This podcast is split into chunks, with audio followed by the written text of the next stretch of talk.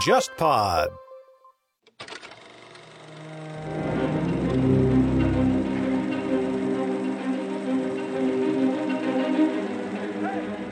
今年七月，忽左忽右首次以国别史为题材推出《谍海译文》付费系列节目《苏联情报史话》。这个系列收获了许多听众的支持与鼓励。这一次，让我们把视野从莫斯科的卢比扬卡转回到中国，回到朝天宫、八宝街，近代中国地下世界的隐秘故事同样精彩。我和午后偏见栏目主播、上海书评执行主编郑世亮一起，从三重视角拆解民国历史上最为神秘的组织——蓝衣社。来自蒋介石的领袖意志如何与一群热血青年的理想主义一拍即合？传说中的复兴社十三太保命运有几多转折？江山青年戴笠又是如何成长为令人闻风丧胆的戴老板？我们现在也在公众号“忽左忽右 （Left Right）” 开通了购买收听渠道，这两季《谍海译文》你都可以直接在公众号菜单栏中点击付费专辑购买收听。当然，你也可以在小宇宙 App 购买收听。欢迎各位把我们的节目分享给更多的朋友，你的分享是激励我们持续生产好内容的最佳动力。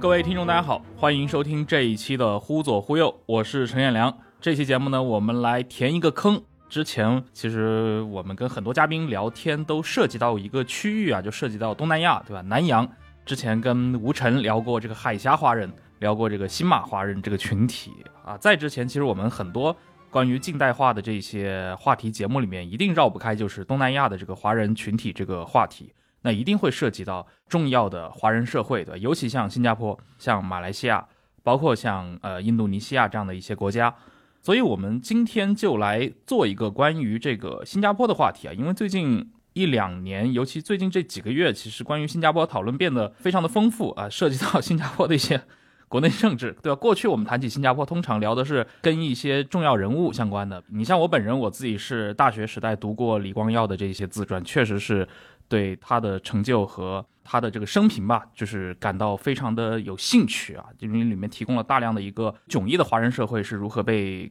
建构起来的。呃，那我们今天找到一位嘉宾呢？是来自澎湃的国际报道的记者，同时也是我的朋友许振华。那他还有一个比较有意思的背景，就是他的家庭是有这个南洋华人背景的。当然，许振华自己是一个百分之百的中国公民啊。呃，你应该是你的祖父母是来自印尼的华侨还是华人？叫归国华侨。归国华侨，你来先介绍一下你的这个。家庭背景吧。啊，各位呃，忽左忽右的听众朋友，大家好，我叫郑华。然后刚刚陈老师提到的，就是祖父母的背景，是指他们一九二七年跟一九三三年，就是我祖父母分别出生在印尼棉兰。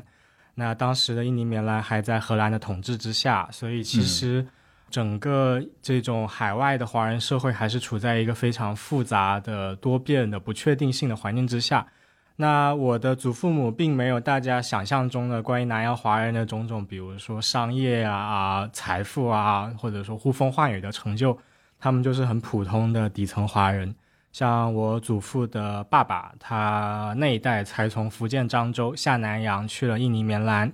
祖父母的生活其实都围绕着，比如说照顾家庭、谋求生计，但同时他们也不得不处理很多政治的信号，比如说。日本人在四十年代成功的攻略了南洋。那另外呢，像是印尼本土也有一个非常繁茂的这个民族主义运动啊。我最近在呃宁波假杂志有一个小的 talk，有专门整理过我对于这个印尼民族主义运动的一个观察，叫《群岛与孤岛》。那大家如果有兴趣，可以去搜来看看。那在四九年新中国成立之后，印尼华社其实分成了红白两派，一派亲台北，一派亲北京。我的祖父就是亲北京的活动家，他会在各种社区里面支持，去想要让更多的华裔就是认可新中国，而不是台北当局。那这些活动都对我祖父母的整个人生经历有很重的影响。直到一九五九年，苏加诺政府啊推出一个叫 PP 一零的有一定排华性质的经济法案，就是说禁止这个华裔在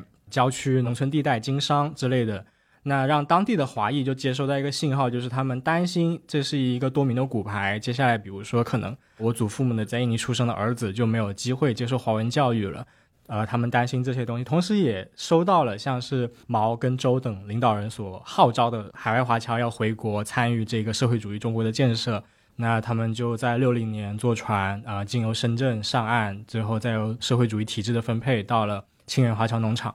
所以这是他们成长的背景，也是他们在我成长的过程之中不断跟我复述的故事。因为这两位去世老人其实过得很辛苦嘛，在海外也算底层。那当时可能还能过着，比如说就是有点游手好闲，有点私人帮会性质，又有点那种底层劳工色彩，但同时又有这种殖民地的什么喝咖啡啊、看电影啊、看画报这种就蛮有意思的这种小资风情的生活。然后来到祖国之后要重新适应。要上补校，要去体验这个社会主义体制，然后要开始去理解什么叫赚工分，什么叫积极分子，什么叫集体生活，是一个很巨大的转变。他们都熬过来了，熬到了改革开放，熬到了搬到深圳。我在深圳出生长大，所有的过程都会在我的童年里面不断的再去上演。他们会讲来讲去，其实有时候会觉得很烦，但到后来才发现，他们给我带来这个历史感，是我做工作，我对南洋，我包括跟新马印。的各种族群的朋友交朋友时候能那么有亲切感的一个重要的来源，所以后来会觉得他们给我的东西是一个难以磨灭的宝藏，是一个很珍贵的经验。嗯，哎，所以你这个国际新闻报道这一块啊，因为你的家庭的这个背景，对吧？这个历史渊源会对于你所关注的这个区块东南亚这个群体啊这样的一个板块，可能会增加一些。有别于一般记者那种感觉，其实我挺想了解一下的。像你做这种国际报道的时候，比如说今天我们可能会主要聊一聊新加坡啊，你自己去观察整个新加坡社会，或者说以新加坡为中心的这样的一个整个东南亚社会的话，你的关注点会是哪些呢？首先，因为毕竟我们在澎湃国际做新闻是以时事为主嘛，所以很多时候都是要处理突发，处理就是那个当下的新闻，比如说马来西亚会有大选。新加坡也会有大选，印尼也会有大选。那不同国家的选举里面有很多的这个需要被中文世界理解到的地方化的因素，比如说，其实跟中国的关系、跟美国关系当然很重要，但是对于这些东南亚国家来讲，很多时候他们在选举、他们在社会议题讨论之中更关注的是内政跟社会。嗯，比如说最近做过一些报道，像观察了马来西亚六州选举跟。之前的大学里面所出现的绿潮，就是这个伊斯兰党崛起的现象。然后我会去问说，为什么这些马来年轻人会受 TikTok 的影响而关注伊斯兰教这种保守的这种主张，就会有一个很强的反差，就是看似年轻的社群却拥抱了更为保守的价值，那背后是为什么？嗯，或者说关注印尼的时候，我会想问说，就是佐科他是一个非常积极有为的领导人，但。为什么在佐科这样一个曾经以改革派面貌、所谓民主派面貌、所谓要回应或者说被认为可能可以清算一九六五年以来的印尼总统政治历史创伤的这样一个总统，他任内却爆发了大规模的，甚至可以说是一九九八年民主化以来最大规模的社会抗议跟抗争？那这种发展主义改革的形象背后，为什么又会有这个权力扩张，或者说这个印尼年轻人不满的这种状况出现？如果有了这些认知，我们作为中国人再去看当地，就至少不会有一些误解，会减少一些就是过于宏大、过于离题的一些见解。嗯，就是前面提到过去关于新加坡的讨论，我感觉中文世界或者说这个中国内地的这个舆论。世界里面其实讨论的话题相对来说还是比较单一的啊。过去我的印象当中也没有像最近一两年这样深度的去关注，比如新加坡的政坛的这些新闻。但最近几个月，我们可以看到，七月份是新加坡人民行动党党籍的这个国会议长，对吧？应该陈川仁和他另一个啊同党籍的这个国会议员啊钟立会一起退党，这个事情在新加坡政坛引发了一系列的震动，而且两人是因为。维持了长期的婚外情。其实，人民行动党它作为新加坡的执政党，最近好像发生了很多起的丑闻和争议事件，所以很多人也开始去提出质疑。我看很多评论家会认为，新加坡的整个稳定以及它长期发展的这种确定性是不是在受影响？尤其今年还是一个很有意义的年份，就是李光耀诞辰一百周年。李光耀在一五年去世的时候，当时很多媒体，包括当时我所在的媒体，都写过相关的这些纪念文章，甚至是一些长的报道。来看这个小岛未来的一个走向。但是你看，时隔八年以后，好像是一场延迟的这样的一种震荡，最近在逐渐的开始掀起这些更大的一些影响啊。所以，先要不从你的这个呃一个专业的身份啊，尤其是关注东南亚的这样的一个记者的一个观察视角里面来谈一谈吧。就最近新加坡发生了什么，跟我们听众介绍一下。今年人民行动党的三大丑闻，其实简单来讲有三件事情，大家可以直接去搜。一个就是黑白洋房事件，指的是两位印度裔的高级部长，一个是维文，另外一位就是这个上木根，他们两个都是非常高级的部长，呃，有外交啊、内政啊种种的经验，但他们让外界或者说新加坡舆论所可能不满的一点是，他们似乎在租借一个叫做黑白洋房的东西上。有获得特殊待遇，这种黑白洋房是英国殖民时期留下来一种风格非常独特的洋房。它占地的中位数，比如说三万八千平方英尺，约等于呃三千五百三十平方米。那月租的中位数是一万三千新加坡元，新加坡元跟人民币汇率是一比五点三左右。嗯，所以其实是一个非常非常奢华的房子。哪怕说新加坡搞高薪养廉，比如说一八年的数据显示，可能高级部长的年薪能够到一百七十六万新元。那其实这样子的那个级别的薪水去租这种房子，广东话叫 “sub sub 谁”，对吧？但是在那个新加坡人的关怀里面，可能会觉得你们在租这种其实是国家特定管理的这种房子里面，是不是动用了特权去租这些房子？嗯，那这是一件事情。那最后其实李显龙包括各种调查都力保说这两名部长没有做错任何事。但毕竟新加坡的住房问题是个非常敏感的、关乎民心的问题，所以其实吵得沸沸扬扬。另外一件事情就是交通部长易华人。在七年七月十一一日，他被贪污调查局逮捕或者说调查之后，他就暂停了那个职务。然后易华人这个弊案也是沸沸扬扬，因为。在呃二十多年来，可能新加坡都没有出现过这样一位高级部长是牵涉到弊案，并且被李显龙点头要去好好调查的贪腐丑闻。基本上李显龙点头就意味着这个事情是有实锤要去研究的了。嗯，那其实后来还有一个就是余韵，就是易华人他现在还保留着每月八千五百新元的薪水，他也是打过折的。就是人民行动党政府强调他是为了这个在调查期间，所以给他降了半薪的结果。依然很高，对不对？所以其实很多人会觉得，你凭什么已经有贪污弊案，你还要给他发这么高的薪水呢？那这是另外一个争议。还有最后一个争议，就刚刚提到那个婚外情，而且婚外情这个事情有点幽默的，就是执政党人民行动党的两位呃重要议员，一个是议长嘛，陈川仁也被认为是所谓第四代领导团体，就是四 G 团队的一个重要人物。嗯，他因为婚外情下马，而且他婚外情是拖了两年才爆出来的。李显龙其实二零二零年就已经知道这个婚外情了，但他自称是出于比如说对他们家庭的这个顾虑，或者说希望陈传仁能走完这个任期，嗯，那不要影响他接下来的工作，到之后再让他离开。结果陈传仁这个婚外情丑闻爆出来之后，工人党的两位重要人士，一个是工人党的议员，另外一个是颇具名气的一个工人党的政治明星。那他们两个人之间的婚外情也被爆了出来。就新加坡当时甚至有一些播客或者说网民就吐槽说：“你们是不是约好了哥俩一起爆？”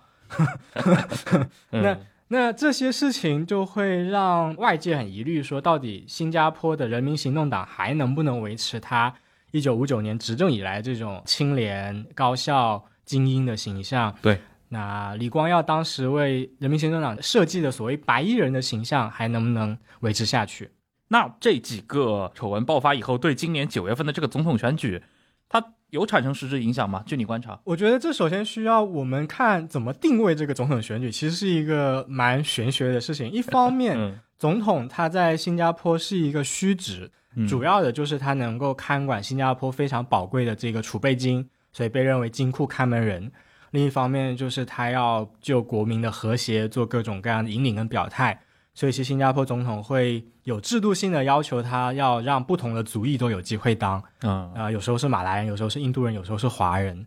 那这样的一个总统选举，其实从制度设计上是去政治化的，嗯，所以所有的总统候选人都不能够是政党的任何党员，你如果想要参加总统选举，就必须要退党。那总统选举，它在这个过程里面。因为它首先定位就是一个国民团结跟国家象征嘛，那从国外的很多可能就是看热闹的那些外媒就会想说，那有没有可能会让行动党有关系的这个总统候选人他的选情受到重创啊？那其实结果是没有，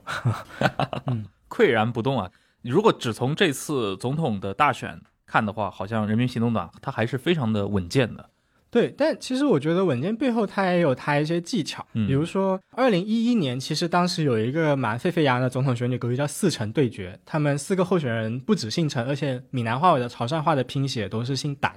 所以其实，在英文写世界里面，你会看到四个胆在对决。那当时跟人民行动党有关系的那个候选人，他胜选，但他的胜选率可能只有百分之三十多，所以其实是一个非常白热化的选举。那在当时的那个非常有望，就是可能可以趁着二零一一年的这个总统选举的这个威望，再下一城的陈清木，嗯。他在一六年试图再次参选一七年的总统选举的时候，突然就被 disqualification 就没有机会入闸了，因为当时那个政府提出来说，已经有很久没有让马来裔的候选人去做总统了，所以就是陈清木或者说原来的一一年当选的跟人民行动党关系比较密切的总统陈庆炎，他们都是华裔。哦，那如果都是华裔的话，就不能够参加一七年的这个选举。一七年选举就只限定在了马来裔的这个候选人里面，这是可以公开出来规定的嘛？公开出来规定，公开讨论，而且他一直强调所有的讨论都是为了种族和谐。嗯，他就把这个事情放到台面上说。对，放在台面上说，其实当时一七年的这个选举已经有了马来裔的这个限定之后，那台面上能够竞选的人就变少了嘛。结果他也把别人也拒之门外，比如说有一位叫法力汉或者叫法利的这位人士，他是企业家吧，他的竞选资格之所以不成立，是因为他的公司在过去三年的平均股东权益总值并没有超过五亿新加坡元。嗯。就是新加坡的这个总统选举，因为他要的是一个所谓能够团结国民的一个象征，所以他必须要求是这种，要么是公职单位，比如说职总工会啊、政府部门啊，工作了很多年的这种人，嗯。要么就是非常有成就的私人企业家，所以他才要求，比如说过去三年平均股东权益总值要超过五亿新元这种，我觉得有点难嘛。你要说就这么赤裸裸的吗？普通肯定没有资格参加嘛，就一定得是大资本家对够资格当元首。啊，对，那这哈利玛就是这个人民行动党前党员，是在公共部门有很久的服务经验的嘛，所以最后在一七年能够入闸参选的只有呃人民行动党前党员哈利玛，他就也顺利当选了这个总统。那所以为什么这一届总统让人关注，是因为他是这个二零一一年的四城对决以来首一次普选，真的有不止一个候选人在参加的一个选举。嗯但 once again，他又一次出现了这个 disqualification 的一个，就是有一个候选人人人气还蛮高，然后谈吐也蛮得体，而且他既会英语也会华语，所以他可以沟通不同背景的选民。那叫吴振华。那吴振华他的合格证书申请也在八月十八号被驳回，因为他认为他有旗下有五家公司，这五家公司的股东权益加起来可以超过五亿新元。嗯可是总统选举委员会觉得他不能够把五家公司合并，你必须是一家公司的权益合计超过五亿新元才可以，所以他也被 DQ 了。所以这一届的总统的选举的格局就变成了由人民行动党，当然为了选举要退党啦，那嗯阅历非常丰富，甚至一度已经担任到了国务资政这个级别的，他同时又具有少数族裔印度裔身份的这个尚达曼，尚达曼，对阵另外两位华裔候选人。嗯那尚达曼他的存在其实就会让人很好奇，一个这么优秀、这么有人气的候选人，他能不能招架得住这一次的这个舆情，或者说是明星的这个震动？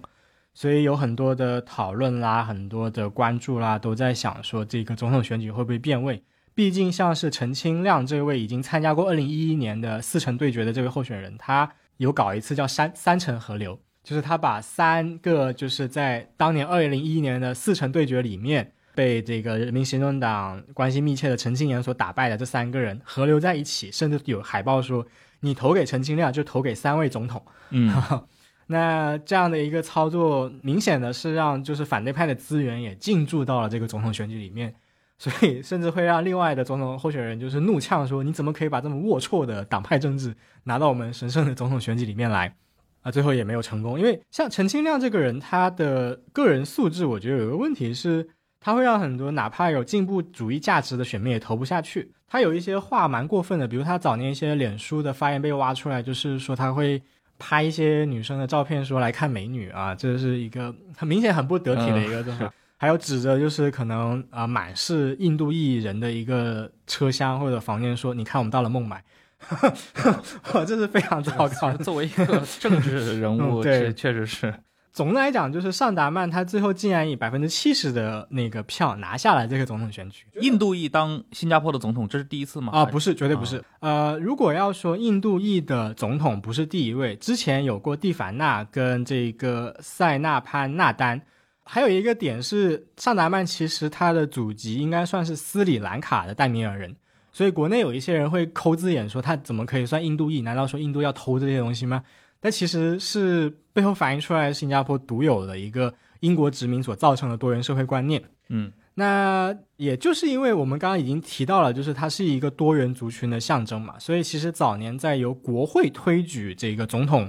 去做那个国家象征的时候，就已经推举过，就是很有资历的少数族裔候选人，就是那个政治人物，比如说蒂凡纳。蒂凡纳是曾经参加过一个叫反英同盟，是一个亲共的一个抗英组织，当时的一个有工会背景的一个左派斗士。所以他在一九五六年被当时还不是人民行动党掌控的这个新加坡林有福政府还逮捕了，一九五九年才出狱的。然后出狱之后，他又遇上了这个新马合并之后的马来西亚，所以他在六四年的时候在马来西亚打过选战。嗯然后蒂凡纳这位人士在马来西亚当时打下选战之后，就拿下了一席，成了马来西亚的国会议员。他又在六五年新加坡被迫赶出马来西亚之后，在马来西亚改组了民人民行动党，成为民主行动党，也就是后来的在马来西亚华人社会选举政治中非常有重要性的火箭。那这样一个人，其实他是新加坡政治人物，在马来西亚当过国会议员，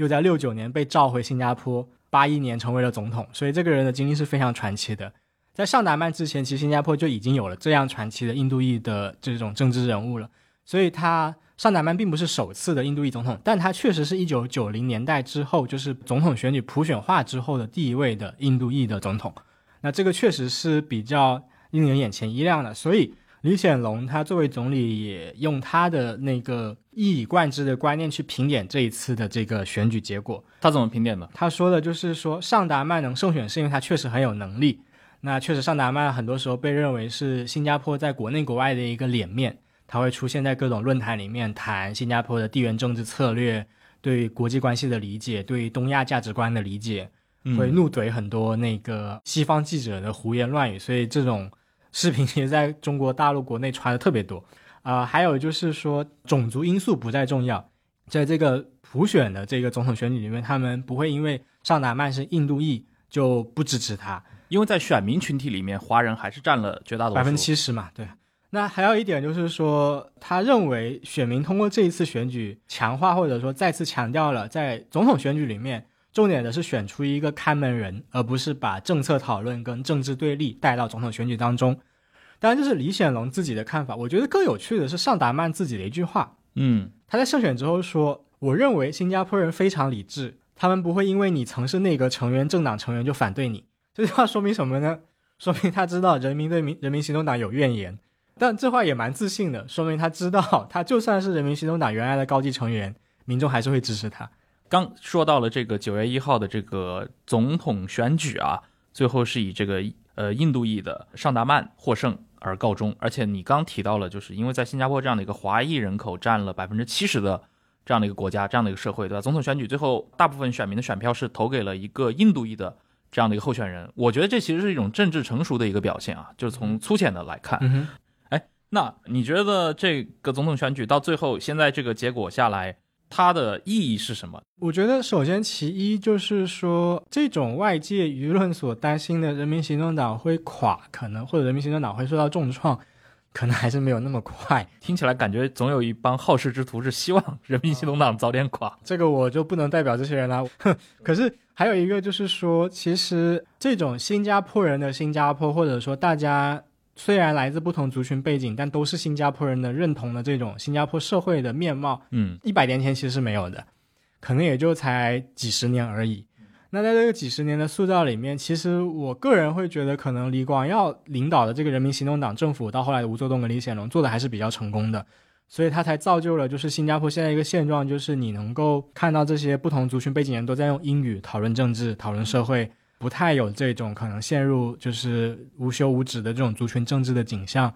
那原来其实很多人会期待说尚达曼做第一位非华裔的总理，啊，但他最后选择去做总统，其实意味着这条路暂时就算关闭了，因为他已经退党了。因为你做总理的那个意义肯定跟总统不一样嘛，总理是这个真正的就是操盘者，是这个真正的政府的管事的人。那如果能够让一个印度裔的人来做，那肯定是更加有这种突破性的嘛。那结果现在他做的，很多人会觉得是个吉祥物的角色。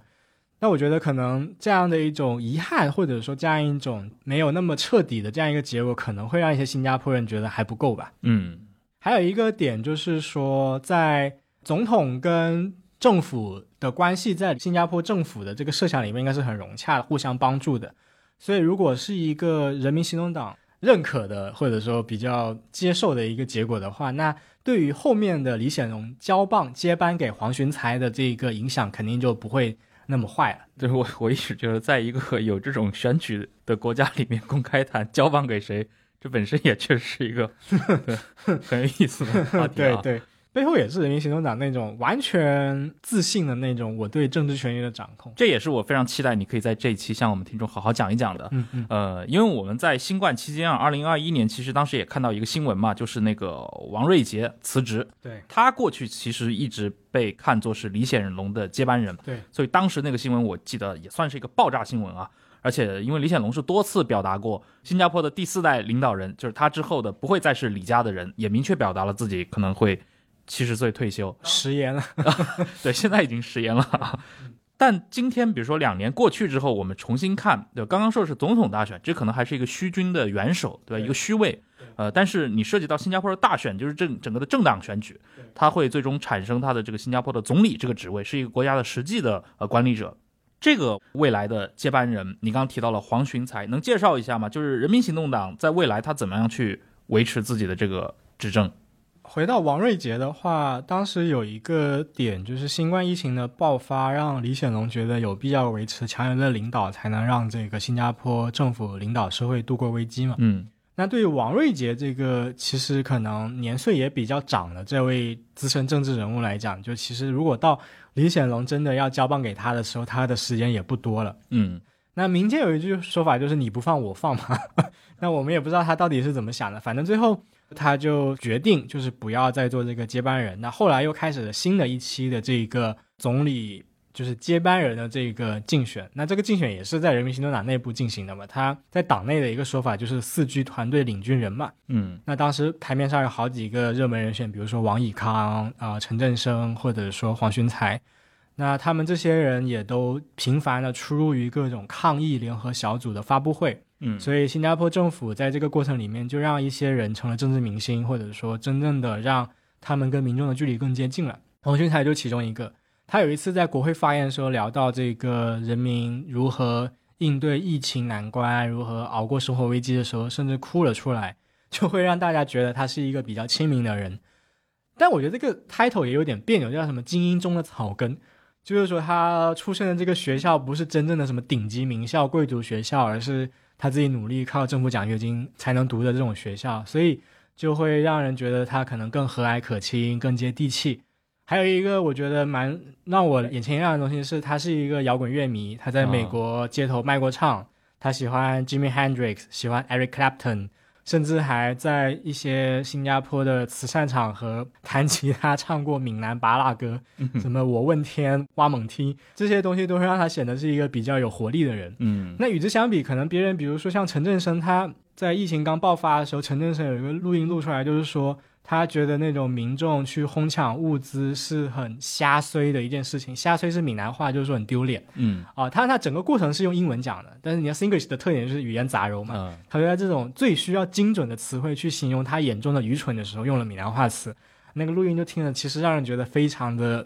怎么说呢？虽然他是个私底下场合，他这个录音本不该公开，嗯但他如果用这样一个观点去看民众的话，会让人觉得很扣分。啊，很精英视角。对，还有另外一个，我也不清楚到底为什么没有选择他的一个人是王以康，也是一个热门人选。这个人他很会说华语，甚至还会讲广东话跟闽南话。嗯所以他在沟通，比如说新港当时构想过，就是说新加坡跟香港要搞一个防疫泡泡，两地搞旅游，但最后没有搞成的时候，他可以直接用广东话去跟香港的游客发视频招呼大家过来，然后在就是鼓励这个民众去理解防疫政策的时候，可以用潮汕话、闽南话跟广府话直接跟长者们沟通，说让他们注意防疫。那这些东西其实都显得他很有人味，很加分。也是会弹吉他，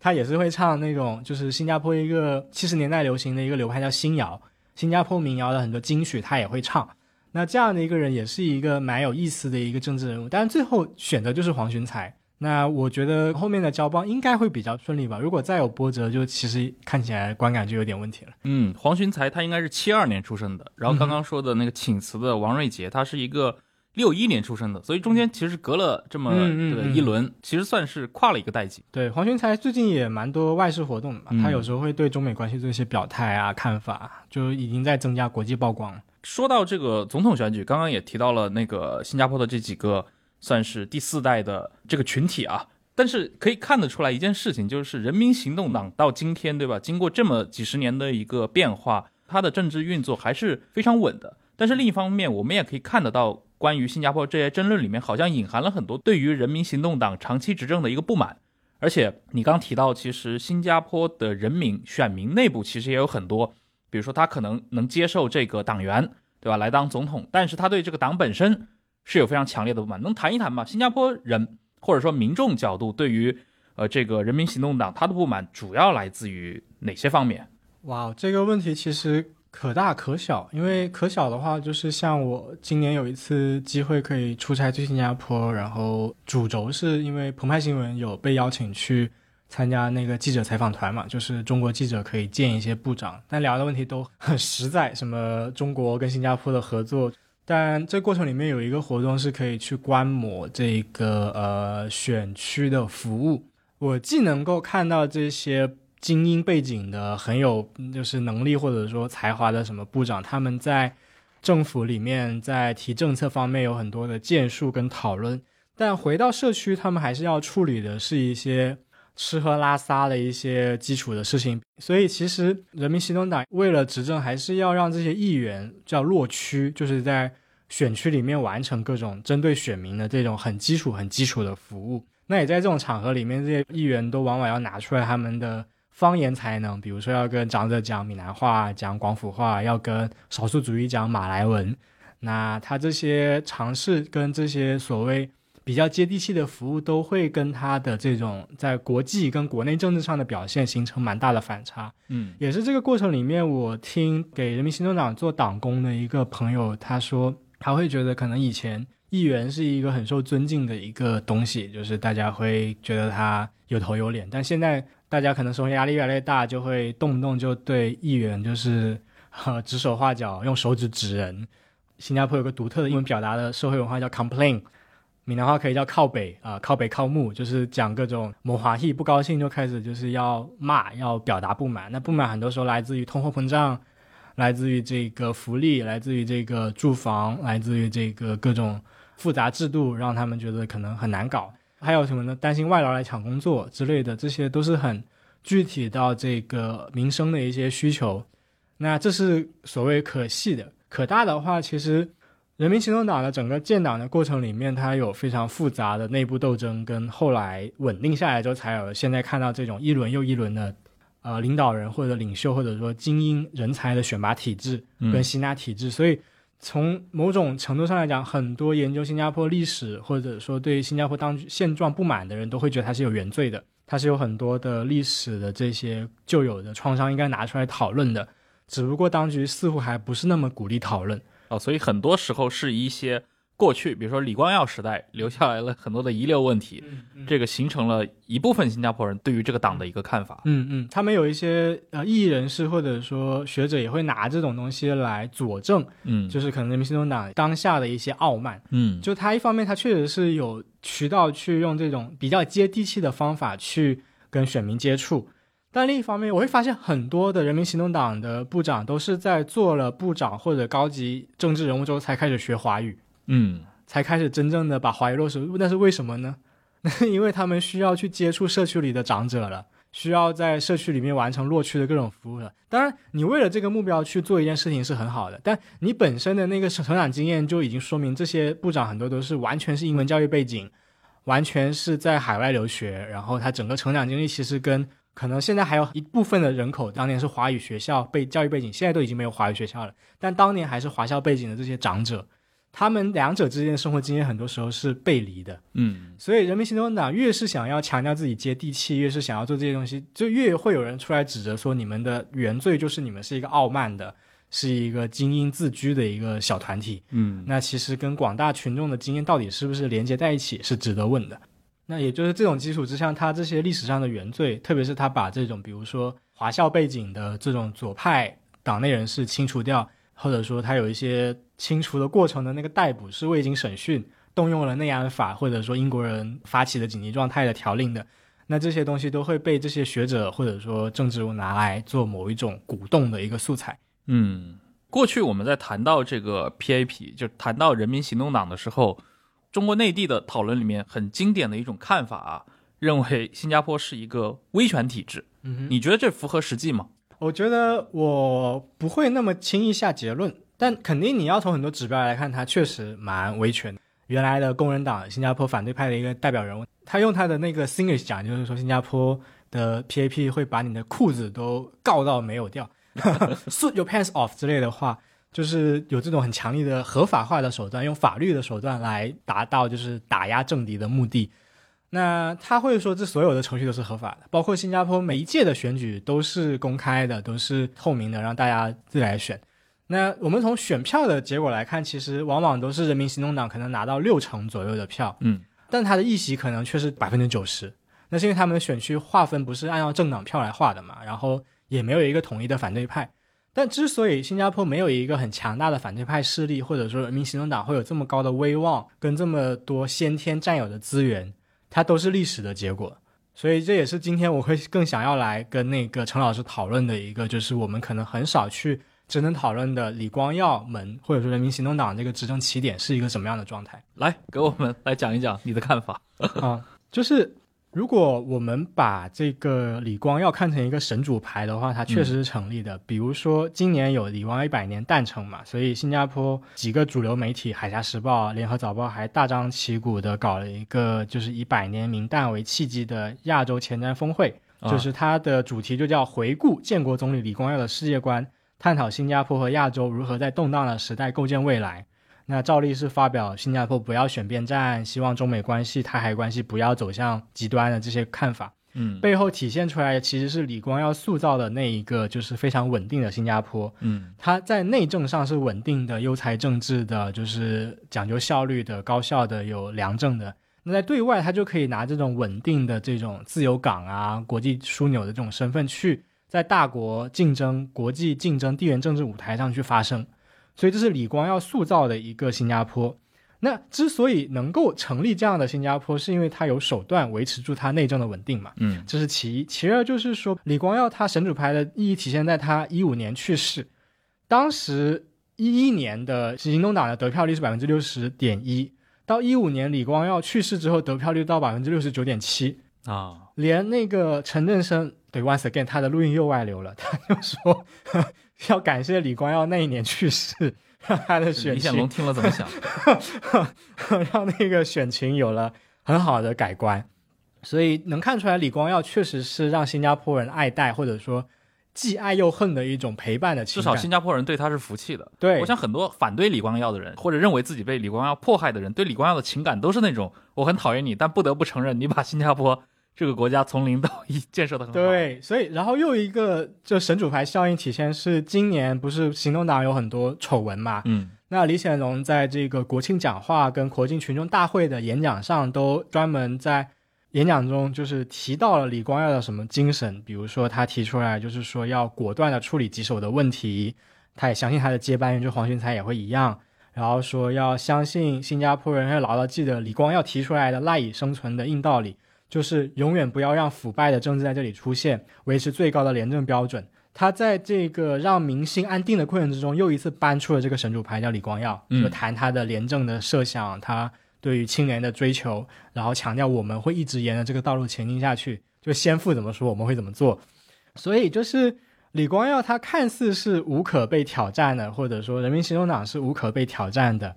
但其实这个挑战是曾经出现过的。什么时候？那我们回到一九五零年代跟六零年代。现在看，比如说行动党，它在维基百科上，它定位应该是个中间偏右的政党。嗯，经济主张上肯定也是自由市场、金融枢纽、自由港，要竞争，不要养懒汉。就国家其实整体上，吴作栋、李显龙之前三番五次的说，我们拒绝民粹主义跟福利国家。嗯，但在实践上呢，它有很多社会性设施，比如说让新加坡最受瞩目的就是居者有其屋政策、祖屋这些东西。比如说，他每一年其实他的演讲、国庆演讲都会发糖，嗯，他们会说我的这个补贴是针对特定的一代人，比如说呃独立一代、建国一代、立国一代，他会把这种慢慢的被淘汰出劳动力市场的这些长者分成不同的年龄阶层，然后再针对性的推出一些福利设施给他们，就是说让他们安度晚年。但其实这些长者很多时候还是需要工作才能够维持生计，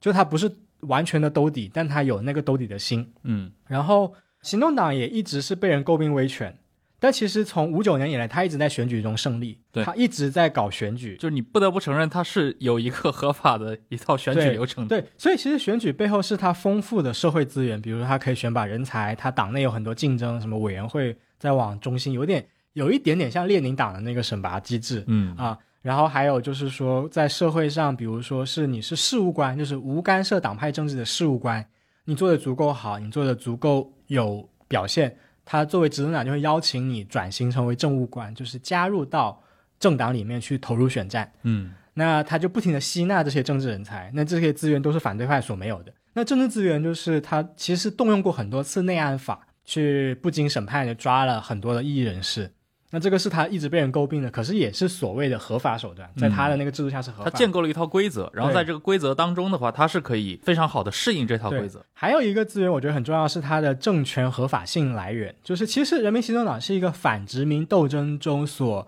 踊跃出来的一个政治力量，我觉得这是很多讨论新加坡政治都没有好好讨论的点，因为。我们一般讨论新加坡政治，可能会从六五年开始算，就是他被马来西亚逼出来，就含泪独立，就李光耀在电视上流泪，对对，然后就觉得说，从那个时候开始，他就在危机四伏的这个环境之中，叫马来海洋嘛，嗯，小红点嘛，然后要有对内稳定，才能维持对外的这个就是游刃有余。那他们会强调人民行动党这么来，那难道说人民行动党第一天就有执政地位吗？肯定不是。所以，其实人民行动党最早的所谓反殖民的那个要独立的斗争里面，其实它的口号语境跟一九六六年完全不一样。嗯，那我们回到它的那个一九五零年代的马来亚，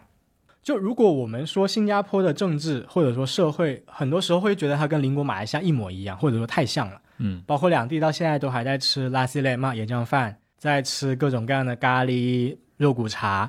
然后两地的联系其实是非常密切的，血缘的、经济的、文化的。其实，在五十年代之前的那个英国殖民地之下，当然也是这样子。他不论那个东马那边的婆罗洲，呃，只看马来半岛跟新加坡的话，他们一直都认为这两地是联系在一起的，叫马来亚。嗯，所以就是在马来亚跟新加坡的关系里面，新加坡因为它有它独特的这个就是航运或者说经济的意义。还有它不一样的人口结构，就是它可能是马来半岛到新加坡这一块里面极少数的，真的是华裔为主要族群的一个地方，所以它在这个英国人设计的这个政治制度里面一直被特殊对待。就哪怕马来亚跟新加坡是文化联系在一起的，就是所谓的马来亚，但是那个英国人就特地的把它独立成了新加坡去管理，后来从海峡殖民地升级成了皇家殖民地。嗯，那也就是说在。一九四零年代，印尼独立了，斯里兰卡独立了，印度独立了的情况之下，包括新加坡在内的马来亚迟迟没有独立。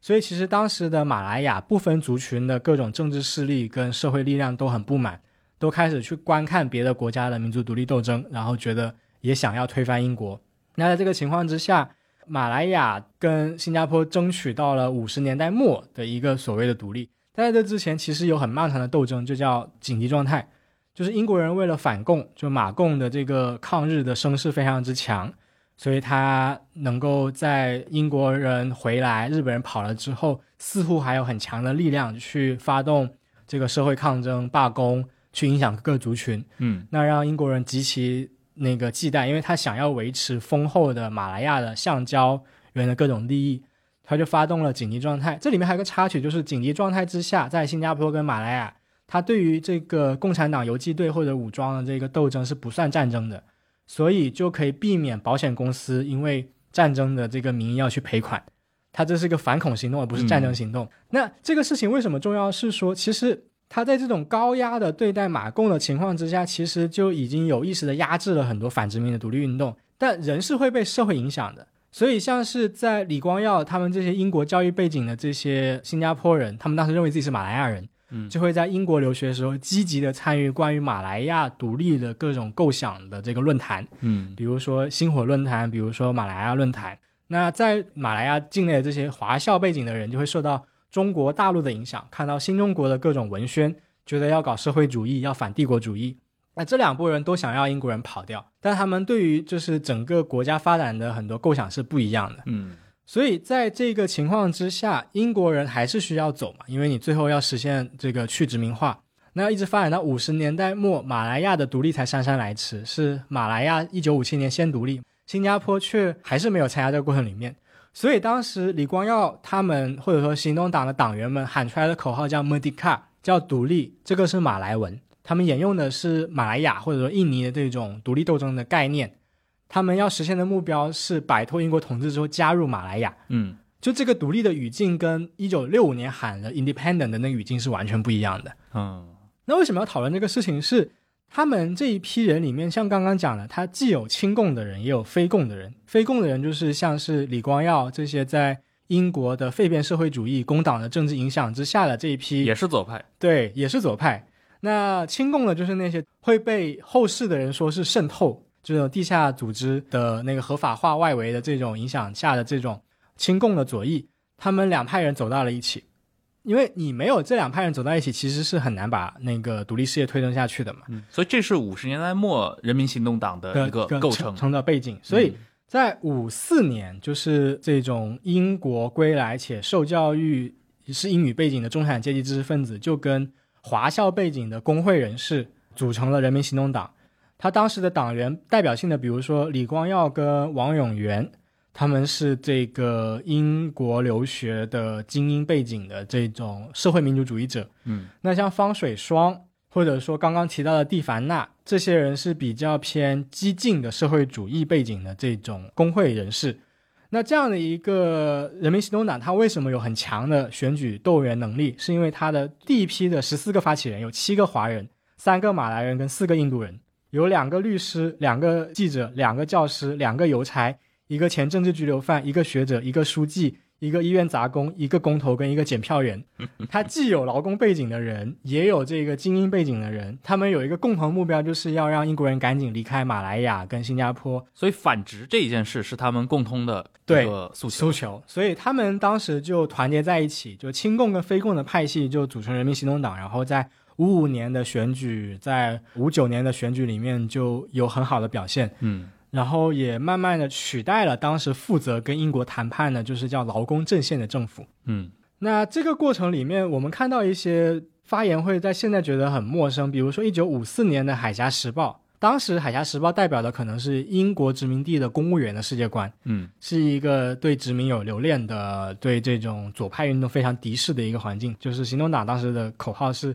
为什么六百万的马来亚人民还要继续成为英国的政治奴隶？那在《海峡时报》这些声音看来，其实行动党当时形象是一个很激进的左派的形象。嗯，这跟后来李光耀跟人民行动党形象完全不一样。对，所以就是在这种反殖民斗争此起彼伏的过程里面，我们会看到一个很朦胧的马来亚的形象。他们当时的构想，马来亚是一个叫民主、自由、多元族群、非共的社会主义的马来亚。或者说叫马来亚人的马来亚，它跟我们现在认知的这种马来人读大的马来西亚完全不一样。它的那个词叫 Malayan，就是说是要让所有的马来亚人都有一个共同的身份，叫马来亚人，而不是马来人。就你不管是华人、印度人，不管哪个出身背景，都可以自己叫自己为马来亚人。对。然后他们会确实认可马来语作为国语的存在，因为马来语好学。然后有点像，大家如果去理解的话，可以理解成对吧？犹太人的以色列和以色列人的以色列啊，对两个概念。对公民民主主义跟这种种族区分的这种族群联盟是很不一样的。对，甚至新加坡当时还有一起学国语的运动，就是有很多这种左派人士开始教国语课，但这个国语不是华语，不是普通话，是马来文。那这样的一个呃行动党的一个构成，在五十年代的马来亚下的新加坡的政坛就慢慢站稳了脚跟，有了这个政权的这个能力。所以李光耀在这过程里面，他的一个表现是怎么样的呢？他原来可能只是一个不会说华语的一个音效生嘛，超级大学霸，想要回他的马来亚祖国搞贡献，但是却没法接触华人的群众，因为他不会讲华语。他自己有讲过，他的语言背景就是他跟他的广东籍的这个呃佣人讲一些 kitchen Cantonese 厨房里的广东话，他跟他干棒里的那些朋友们讲马来文跟闽南话。他跟他的父母家人讲马来文跟英语，所以如果李光耀这个有政治野心跟决心的人想要进入政坛，就必须要借助华校生或者说华语背景的这批斗士，更有群众力量这批人的力量。那有好几个事件能体现出他的这个能量跟影响力，比如说一九五四年，王庚武作为首一次的这个俱乐部的部长的，这个社会主义俱乐部，当时在新加坡的马来亚大学。因为他们出版物叫 Fajar，翻译成华惹，就是黎明的意思的这样一个刊物，里面有大量的煽动要独立、要反殖的文章，所以这些学生就被英国当局逮捕了。然后李光耀是当时代理律师的助理律师，他成为了左派代言人。还有像是五四年的五月十三日，因为华人有个观念叫“好男不当兵”，而且当时英国殖民地下征召兵人是去给英国人当兵，嗯，那这些华侨生就不愿意，就要抵抗。那李光耀又出来做辩护律师。他败诉了，但是他却跟广大的华校生的学生运动网络建立了联系，所以这些行动就让李光耀从一个音校生背景的精英，或者说是不会说华语的不接地气的人，变成了华人运动的一个重要的一个推手跟代言者。所以其实可以看到，其实这两批的所谓的不同立场的左翼，他们有一种叫互相统战的意思。嗯。就是在新加坡执政党人民行动党党史著作《白衣人》里面，把这两批人呃总结为 贫困的受毛泽东思想影响的社会主义者与中产阶级的废边主义者，他们就这样捆绑在了一起，在五九年成功的组建了新加坡的自治政府。那其实也是新加坡在一九八四年之前纪念的独立日。嗯，就其实我们现在谈新加坡独立都纪念一九六五年，但其实八四年的时候他们还在纪念一九五九年啊，所以就。为什么会想要谈这些东西？是我觉得他这一个政治的背景，就其实会让行动党的很多政策多多少少有一些社会民主主义的残留。嗯，我只能说有，也许不多，但确实是有。哎，你认为这个是影响到后来新加坡？虽然他李光耀他有那么多的批评福利国家的这样的一些言论，对，但他在实际嗯执政的时候还是会去做，比如说祖屋也好，包括这种给长者提供这些福利。它就很微妙嘛，就是给了你这些所有的基础设施因素，都是为让你好好上班，跟发发家致富。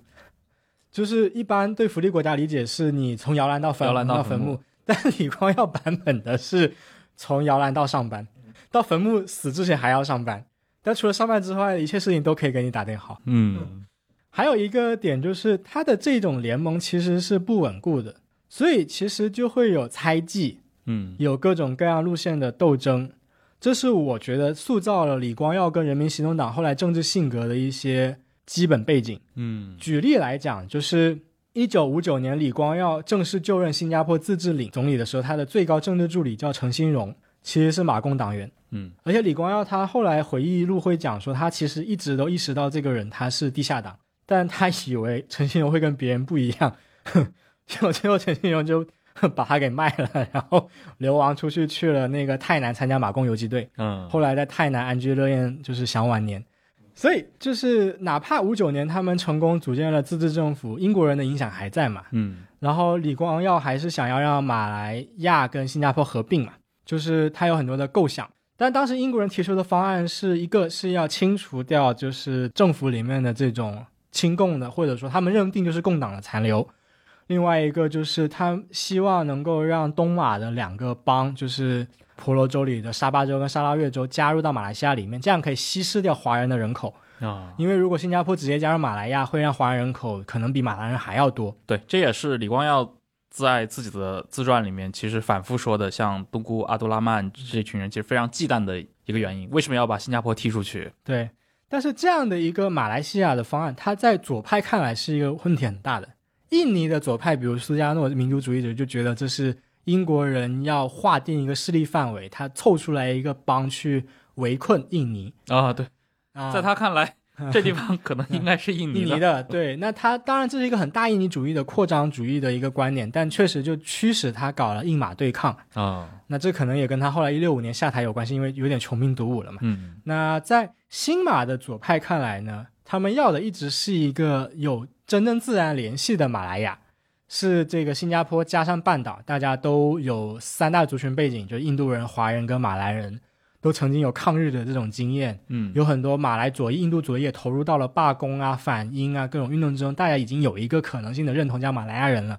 你为什么要支持这样一个英国受益的维持马来人霸权的这样的一个马来西亚计划？所以这些事情就在人民行动党的亲共跟非共派系里面引起了进一步的分裂，这种对立就越来越难以安抚。嗯那李光耀自己既否认又纵容，就其实是一个很微妙、已经很难以细化的一个互动了。然后回忆录里面的一些人，比如说呃陈培元这些当时在人民行动党当过高层的亲共派系成员会说，他们之所以体现出来很多可能像跟马共关系很近，或者说很遵从这种共产主义的口号，是因为在当时的这个政治环境之下，马共确实一度是马来亚政坛上最大的政党。嗯它有这个组织能力，甚至有军队，还有这个抗日的合法性来源，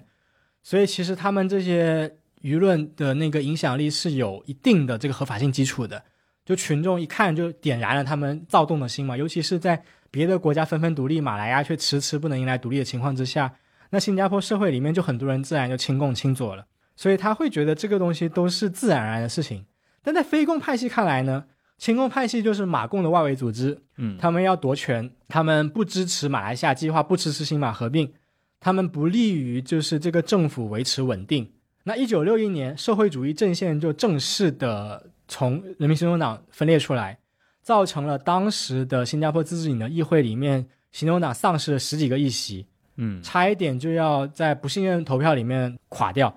那这个是我所说的人民行动党真正第一次遭到的反对派的打击，所以其实这一次的这个行动就会让李光耀跟人民行动党很错愕。吴庆瑞啊，就是这个行动党的这个高层说法，就是让我们震惊的，并不是说我们可能会输掉跟亲共人士的对抗这一个进程，而是他们竟然如此简单呢，就对我们造成了打击，把我们按在地板上打。嗯就是有很多的人民行动党基层组织决定转向社会主义阵线。那李光耀的一个感觉就是，我曾经那么信任的人，既然是叛徒，所以像是那个《白衣人》这本书就会描述说是。在人民行动党的建党历程之中，个人友情会遭到敌对思想立场的考验，就成了行动党五十年代到六十年代历史的主旋律。嗯那其实我在看这些历史的时候，我当时在新加坡出差嘛，我专门去看了奥本海默，哦所以我当时印象印象特别深。这奥本海默一般我们可能把它看成一个被迫害的人的那个自传，但奥本海默本本人的这种左倾的经历，包括这些经历对他后世的影响，在当时我在新加坡的那种观感看来，其实跟脚下土地是互文的。嗯是这些人，不管他出于什么样的背景，或者说资源或者认知，去参加到反制斗争当中，但他们所经历的这个政治环境，让他们做出的抉择，会影响他们的一辈子。所以李光耀们就成功了，成为了后来的总理，就是国父们、政府领袖。但这些被排挤掉的亲共派系就失败了，他们也为他们的学的付出了代价。嗯那我们把所有这些故事回头过来看，它的意义，我觉得是亲共跟非共的联盟跟分裂，能够阐述出行动党最早力量来源是这个反殖民斗争，是这个跟英国、跟吉隆坡、跟各种势力合纵连横的这个过程，同时也塑造了行动党最早的一席危机，一九六一年嘛，当时的这个社会主义阵线的分裂，最后也塑造了这个行动党跟李光耀们的政治性格。嗯要强调权力，要强调维持稳定，要强调带着这种内部的这种竞选选拔的方式去维持自己在这个政坛的核心地位。这个成了后来他们的一个内部的一个政治红线。嗯嗯，所以我觉得就是这些历史就会让人觉得很唏嘘，因为像其实我们刚刚讲的那个失败的马来亚梦，嗯其实最早是亲共跟非共派系一起提出来的嘛。嗯他当时有一首歌，我觉得我可以念一念，就是这首歌是一首华语的歌曲，是在日本占领马来亚期间所出现的。叫《我爱我的马来亚》。呃，这是在新加坡跟马来亚都非常重要的一首民族歌曲。但这个民族是什么民族，非常值得思考。就是我爱我的马来亚，马来亚是我的家乡。日本时期不自由，如今更苦愁。谁知狗去猴子来，马来亚成苦海。兄弟们呀，姐妹们，不能再等待。同胞们呀，快起来，不能再等待。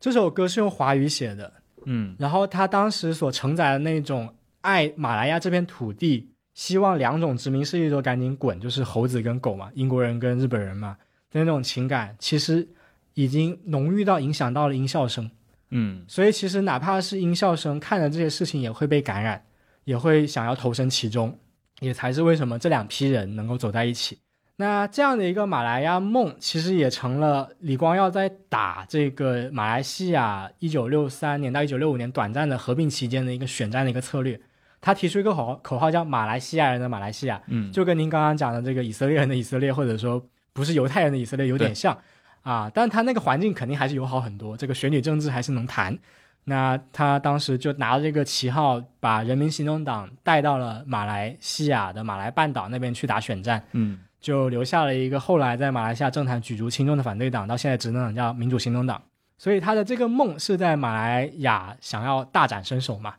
但是在当时已经成功的组建了这种三族共治的这种种族群团主义政治的马来亚政坛，其实这一招不是很好用，就是他也许很有说服力，可能能够在华人群体里面让马华工会的支持流失，走到人民行动党这一边。但是在那个吉隆坡的东姑门那里看来，这是一个红线，对你不可以挑战马来人的霸权，这是马来亚的立国契约。就马来人作为土著，我让渡公民权给华人跟印度人，但你们必须要承认马来君主、马来文跟伊斯兰教的特权。在巫统的设想里面，对华人是作为一个少数群体，永远的少数群体，对存在的。但是李光耀当时想把它变成一个公民民族主义的马来西亚。对，但这个东西就他无他无法实现这个。对，两边就越来越多矛盾嘛，因为你像马来亚政坛已经靠联盟，就是马华工会、印度人国大党跟巫统已经稳固下来了。你行动党如此浩浩荡荡的来势汹汹，而且还蛮有选举能力的，嗯这么去竞争，那吉隆坡方面肯定很不高兴。后面又有什么财政分配的各种问题，就让新加坡在六五年被赶出去了。嗯我一直很喜欢马来西亚政治学者黄进发的一个评价，他说六五年的新马分家实际上造就了两个选举型威权国家，嗯，一个马来西亚，一个是新加坡，他们的策略也非常的像。在马来西亚，虽然说是马来人至上的政治，但他至少分权给了华人跟印度人，所以有不同的政党去代表这些社群的力量跟那个利益。在选举期间，如果有人敢要去支持反对党的势力，他们就会出来对马来人说：“你们如果纵容他们去支持反对党，马来西亚的马来人地位就会像新加坡的马来人地位一样，沦为少数群体。”马来西亚当局会对华人讲：“如果你们敢要支持反对党，那我们当时发生的各种种族暴动，比如说一九六九年最为血腥的五一三事件，就会重新上演。这是马来西亚可能巫统维持六十一年统治的一个秘诀。那在新加坡换了一个版本，讲的是大家都说英语的，然后大家理论上是平等的，但新加坡的人民行动党会说，你只有支持人民行动党，才能维系这种种族和谐，因为它本身就是一个多元种族的政党。本身就是一个有能力管好社会的政党。如果你敢不支持人民行动党，整个社会可能也会像马来西亚一样，陷入无限制的这种种族冲突跟中等收入陷阱。对，所以明明是两个已经分开的国家，但他们在种族政治或者说这种威权选举的这种技巧上，却是互相印证的。嗯，哎，对于李光耀来说，当然那个种族问题是他一生当中就是需要去面对的非常现实的这样的棘手问题啊，他有非常多的政策也是服务于这个目的。另一方面，当然经济发展嘛。那我们知道，就是在关于李光耀的所有讨论当中，他这个对于所谓的新加坡的华校生问题以及华语教育的问题，这是一直被人诟病的一点，或者至少是在中国内地也被很多人诟病的一点。嗯，我觉得语言真的很有趣。是我想讲一个我的个人体验，是我在新加坡出差那一阵就要打车嘛，然后因为像我讲的华侨家庭，我们其实会讲南洋福建话，就是南洋闽南语，是一种掺杂了马来文的闽南语。我跟福建漳州、台湾都沟通不了，但我可以跟槟城、跟新加坡人沟通。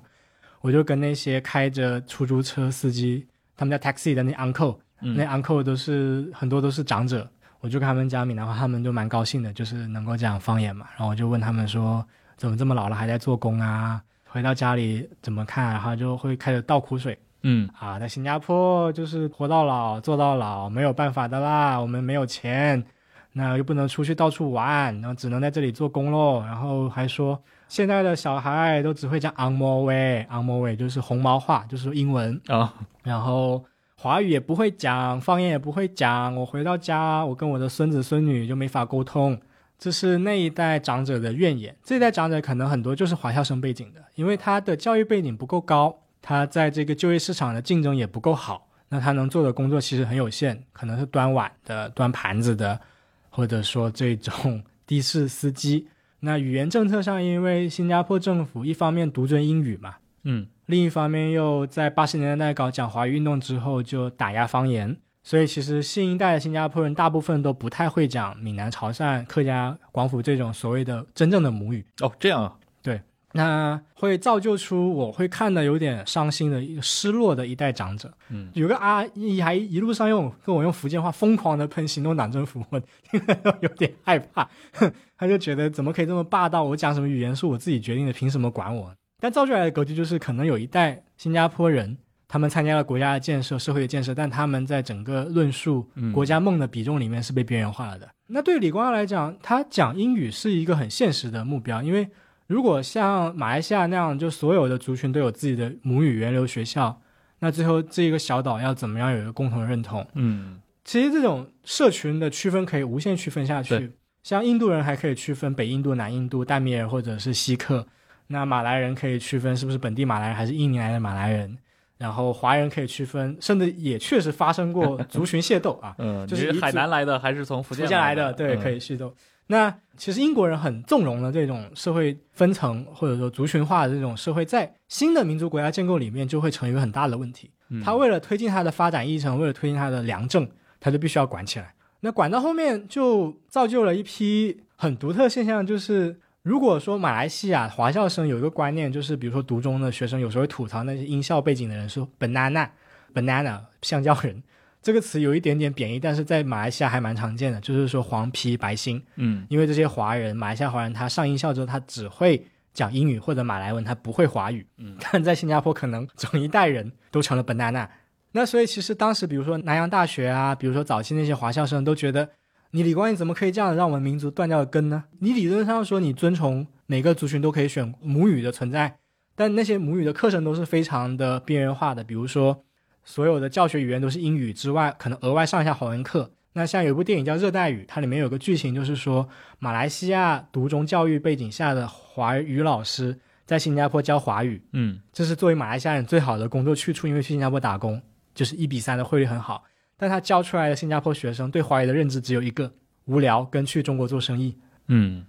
所以其实这个语言的这个 landscape，就是这个语言的状况，是让很多热爱华语或者认可华语人很担忧的。李光耀唯一一次可能真的感到担忧是一九八零年代，他当时想要提一个词叫是东亚价值观嘛。嗯嗯那如果所有人都是只有英语的，那会不会完全西化了？比如说西方的 liberal 思想进来之后，会不会改变掉新加坡的社会根基？他这时候就突然开始要推崇华语，华语讲华语运动就弄出来了。让他孙女学学中国学普通话。啊啊，然后看好中国崛起的这种机会嘛嗯，所以都很功利、很现实、现实。就李光耀还是一个非常实用主义的，对对，他去打压华校，他去对南洋大学的这种嗯禁止这种嗯中文教学，很多时候就是服务于他想把新加坡塑造成一个什么样的国家嗯，的这种理理念。对但但在这个意义上，我其实会没有像那些华语就是人士那么悲观一点，是有一些，特别是南大背景，因为像华校、嗯左倾，然后反李光耀、反行动党，很多时候是重叠的嘛。所以有一些人他们的部落格就会华语就是很不满的，就是写说李光耀这样子让民族的根没了，会造出一批说 Singlish 的糟糕的香蕉人，嗯但现在 Singlish 的意义已经完全不一样了。Singlish 完全可以作为新加坡人的母语，对，也可以变成新加坡非常有趣的一个文化认同跟团结社会的一个东西，嗯可能成为他们真正意义上的母语。在 Singlish 的基础之上，很多人开始创作、写小说、写图画，然后讨论政治。他们完全可以把这些华校生或者说左倾学生的这个经验放在他们讨论里面，就会有了新一代的新加坡的书写，而且是完全是开放的，是多元的。就我觉得这个意义上，其实就人都是在具体的历史之下的人嘛，所以反而没有那么悲观。嗯，哎，你有见过这些人，他们会怎么看待过去这几十年的一个新加坡的变化和他们个人际遇之间的这种矛盾？我不能算真的见过吧，但我有几个故事可以拿出来讲，可以体现出这个历史的玩笑的。第一个故事是国语的情节，嗯就像刚才讲到，其实，在马来亚梦的那个认同里面，其实马来语确实是国语嘛，但前提是不分族群的认可马来亚人的认同。那很多当时被逮捕的人，他们出狱之后，就比如说有一个叫 Francis Koo，就邱甲祥的这样一个七十年代的左翼人士，他后来在吉隆坡零九年朗诵他流亡啊入狱的诗歌的时候，特地用了马来文去念。嗯他们所有人都传统服饰 batik，然后那个场合里面，那你这样去讲这个马来语啊，去谈马来亚认同，让那些慕名而来要看一看新加坡的良心犯的新加坡人觉得莫名其妙。我觉得今天的新加坡人已经理解不了了他那种马来亚梦。对他们确实在部落格有些文章会讲说，知道当时是怎么回事，但现在我们已经是新加坡人了呀，新加坡社会这么发达，你为什么还要谈一个过去这么久的完全没有现实基础的东西？嗯但是对于那些可能在那个被拘留的、被打压的环境之下形成认同的人，他们的世界观就是那样子的嘛。嗯所以有一个叫许耕游的学者会讲，那个时代的人叫泛马来亚物种，对于他们来讲，马来亚并非抽象的政治概念，而是一种社会现实。那个社会现实是无审讯的拘留。嗯那像这个邱先生，他很喜欢叫 Bunga Raya 的一个歌颂新加坡国花的歌曲，但其实现在那个国画已经不是新加坡国画，是马来西亚国画木槿花。这是一个故事，另外一个故事就是《新国恋》。《新国恋》这个纪录片是二零一三年推出来的，他拍了九位流亡者，嗯，这流亡者里面既有讲英语的，也有讲华语的，但他们大多都左倾，并且反对人民行动党的体制，还是在泰国南部采访到的。嗯那 里面那两个马共老队员就让他们的学他儿子去复旦大学念了中文系，回来太难之后什么工作都找不到，这个细节倒有点讽刺。他们是做面厂的，聊到他们天天看国家大事，什么人民日报，好，还有什么新加坡的联合早报、马来西亚的那个新洲日报，他们一直在看这些报纸，想要关注新加坡的状况，但他们回不去了嘛，因为他们不愿意放弃共产主义思想，他们不愿意签这个东西再回来。嗯那他们对于新加坡肯定有很多挂念跟纪念，这是新国内里面所有人都对新加坡有很高的祖国之爱。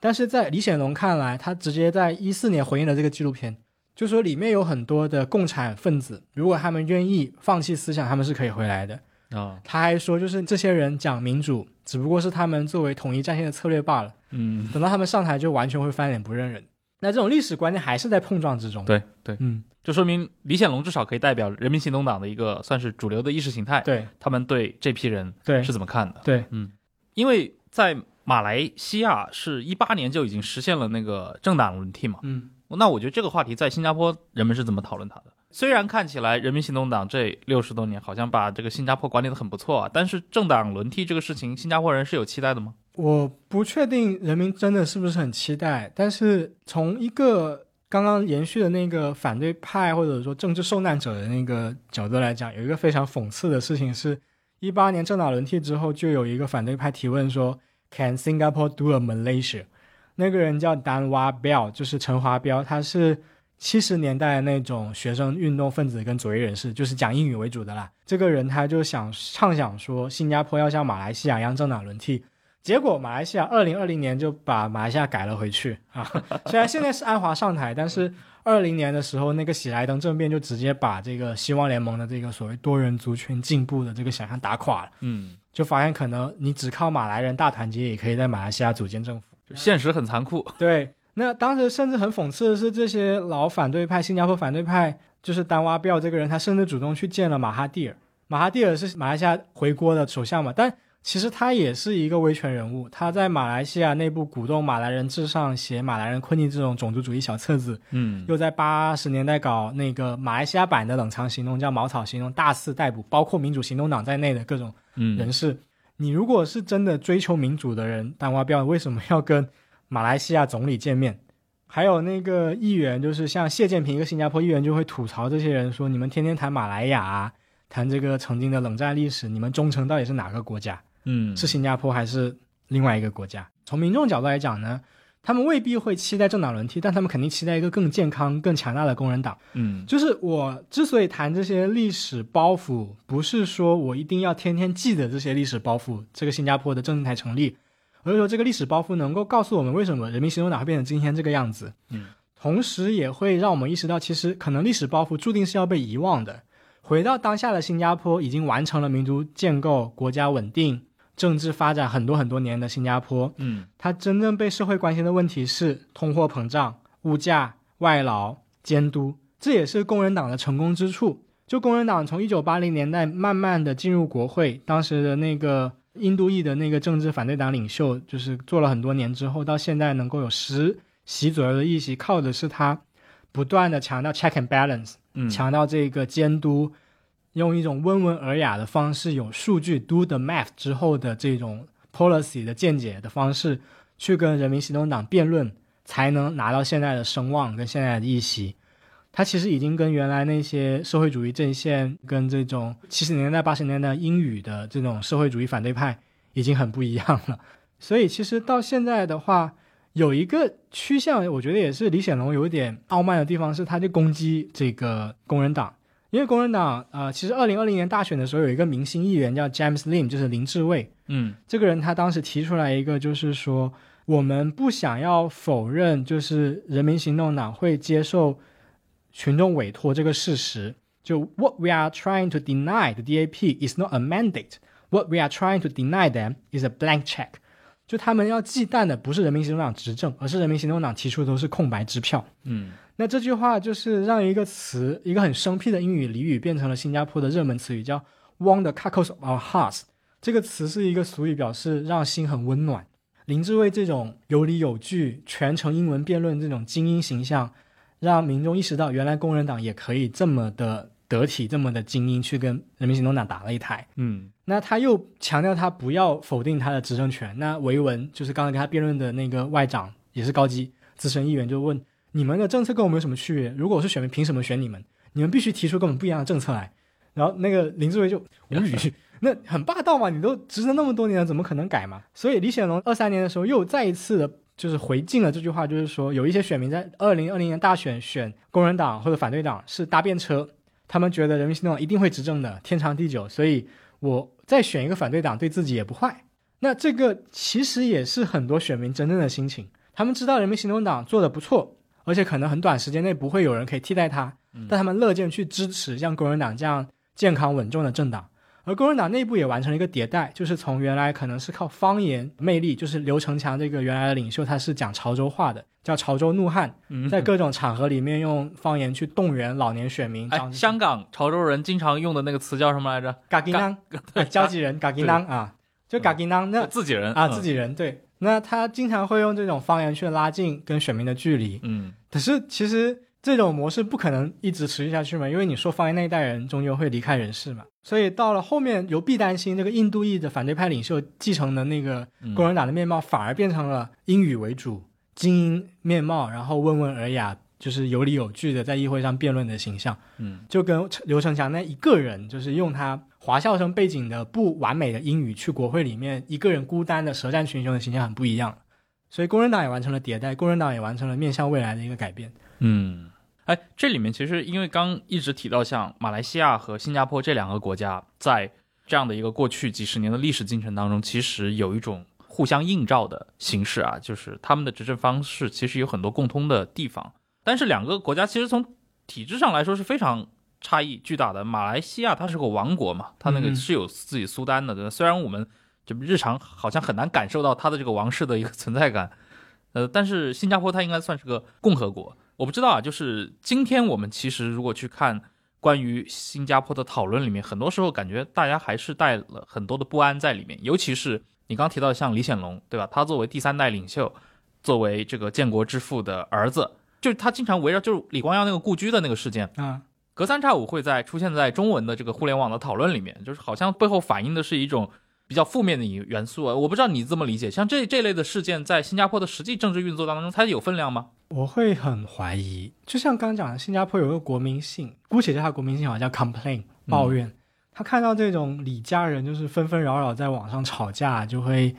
觉得很烦，很就是叫也就是那个闽南话词瞎衰，然后什么的。但是具体回到选举政治之中，其实我问过很多新加坡 uncle 或者普通人，他们关心的还是你的议员的选区服务有没有给到位，嗯，然后你是不是有才能的人。所以，像我有接触到一个已经七十多岁的一个 uncle，他就跟我说，他愿意支持反对派的唯一前提是那个人确实有才华、有能力。嗯，那你要怎么衡量那个有才华、有能力？然后，如果你是在野的人，你要怎么展现出来你有才华、有能力？这个是一个问号。嗯，那前面提到，像在呃李光耀时代，尤其六七十年代，非常巨大的一个问题在于李光耀的这个对于华校生的政策。这个又随着八十年代，对吧？他重新开始提什么亚洲价值观，提那些就是又要看到中国改革开放的机会，他又鼓励很多人去重新学中文。那到今天，新加坡对于语言政策上，它的一个状况是一个什么样子？我个人有个观察，就像刚刚讲的那个反对党的迭代，它是从一个以潮州话跟华语为母语的一个人，过渡到就是讲英语的精英的反对派的这样一个迭代。那在人民行动党内部，可能反而是。这些就是有精英背景教育的人，他们在当选了重要职位之后，开始恶补华语。嗯，因为他们要拉近他们跟长者的距离，然后也要让新加坡的双语政策在政府层面上显得有意义。因为如果你的这些高级部长都不会讲华语的话，那你自己提双语政策不是自己打脸吗？嗯，所以我采访过程中接触到的部长，基本上华语都很好。但他们会说，他们如果要表达就是对于地缘政治、绿色能源政策的看法的时候，希望讲英文，因为他们是他们思考跟实践的语言。嗯，但如果他们是跟我们唠家常，或者是跟民众唠家常，还是用华语的。嗯，那这个情况之下，其实华语就有点退而求其次的变成了某一种接待客人跟接待就是老一辈的新加坡人的这样一个语言工具。那它不会是进入到像是刚刚提到的这种严肃的关于历史的回顾啦，关于这个历史的想象啦的里面，甚至有一个很离奇的讲法是吴作栋，就是前总理嘛，他接受联合早报采访的时候有谈到说怎么看待新加坡的华社会越来越小的状况，这里的华社不是华人社群。这是华语社群。新加坡有那种非华人学华语的吗？啊，有，马来西亚也有嘛。啊，一个是近嘛，另外就是有用嘛，还有一个好玩嘛，而且有林俊杰啊、周杰伦啊，就这个。我想起那个大哥，那个。啊，就三点几钟啊，三点几了，饮茶了喂，饮茶，饮茶了喂。那他他哪里人？马来西亚印度裔吧？哦，马来西亚的印度裔，但是在新加坡打工。对，在新加坡打工，广东话非常好。哇，这个四国联动。我估计他也会讲闽南话，因为那个环境肯定是多多少少得会一点。嗯，他好像是个在轮船上工作的。嗯，对，海员。我其实觉得他那个海员性格跟我爷爷一模一样。我爷爷也是一个有海员经验的人，就是那种吹水、吹牛皮，然后语言各种都会半桶水多来一点，然后天天开朗的，然后鼓励你。哦，我们家是有吃下午茶习惯的。哦，可能都。是有联系。那回到那个语言政策，这是讲华语嘛？嗯，那华语慢慢就变成一种工具。所以工人党有一个被人诟病地方是，像林志伟刚刚提到的，华语一塌糊涂。就新一代的这种工人党精英反而华语一塌糊涂。然后我们又看到黄循才，就是后任总理，最近在恶补华语。还上节目分享自己恶补华语的这个经验，嗯，感觉在新加坡当公务员真的好辛苦，你 光语言就要学五六门啊。对，还有就是那个这是华语，那另外方言呢？嗯，方言不是已经被讲华运动彻底否定掉了嘛？包括新加坡一直以来都不允许在本国放映的这个港片跟港剧用粤语啊，都要重新用普通话华语配音。嗯，那因为他们不认可这个方言。那在这个社会实践过程之中，等到到了社会危机爆发的时候，比如说需要向长者宣传新的社会福利政策，比如到防疫时候需要让大家去怕江闽南话打针，嗯，或者说 I K 夸罗滚出去看医生。你像我开始已经讲闽南话了，这些词他希望能够让长者听懂，嗯，他们就开始允许放一些方言节目出来。比如说我看过一个电视剧叫《后塞魔好事无》，就是翻译成普通话就是你还好吗？嗯。它里面的所有演员都是新加坡老戏骨，然后他们讲华语的时候，我总觉得很别扭，讲英语很别扭。但是他们一讲那个方言，比如说潮州话、闽南话演，就演技就是让人感动到一塌糊涂。评论区全是那种说很感动的不分年龄层的新加坡人。结果这个剧里面除了那种狗血的言情之外，大部分时间其实是要讲长者记得拿出手机 APP 安装反诈程序，记得关注这个发钱发糖的政策。它就是新加坡通讯局资助的这种用来嗯，让长者知道政策的这种言情剧。哇，这精细化管理还是把它变成一个实用目的。，对，然后像哔哩哔哩上面有一些新加坡的最近的一些公益短片，就是像王磊那个，嗯，大家如果熟悉网络样的话，应该很知道那个骂人的那个王磊，他跳舞就是鼓励大家去打针，然后就是这种方言好像又出现了。包括今年的国庆，就他们有一个表演嘛，就 NDP 的那个大会有一首歌，就是呃拿西哇我几八满，假如我中了一百万，就这样一个方言歌又允许在那个表演上表演了，但其实背后都很功利，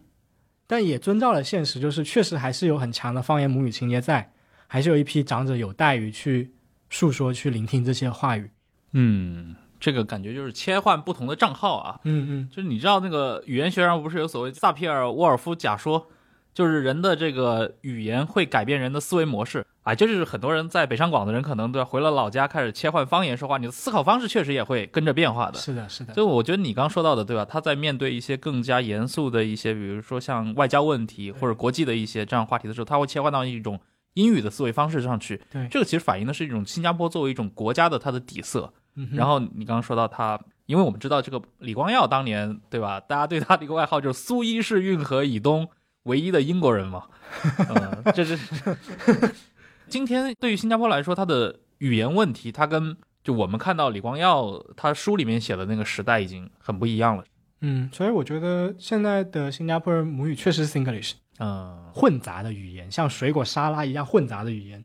那它的生成是自然而然，但是国家其实是很敌视的。嗯，你如果大家都讲这种 broken English 的话，那你在国际上怎么立足我们新加坡人的精英形象呢？呃所以像官方对于 Singlish 它是不认可的呃在无作动时期，他甚至在群众大会上点名我很喜欢看的一部新加坡的情景喜剧叫《p 出杠鬼马家族》。嗯他说里面的那个角色整天讲什么 “Don't play play, use your brain”，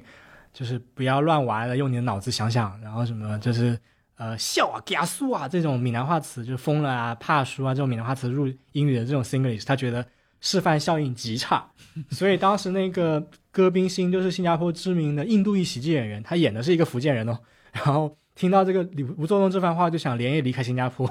觉得很害怕。后来甚至吴作栋这番话之后，甚至那个情景喜剧里面让 p a 朱杠这个角色去上英语课，要学好英语。嗯那这是当时他对 Singlish 的一个敌意，所以他当时发起了一个 campaign 叫 Speak Good English Campaign，说好英语运动，要去抵抗新 Singlish 的影响。可是到了李显龙，或者说到了现在，其实大家已经把 Singlish 当成一种母语了。嗯如果他们在亲密的、玩笑的，或者说可能是闲聊的场合就讲 Singlish，可是如果到了论证的、研究的、科研的、公共表达场合，就切回正常的或者说典范英语就好了。这难度更高了。对，所以其实 once again，它又有语码转换，或者说是不同的语言对应不同的情感。所以我觉得现在的新加坡，它的母语就是 English 嘛。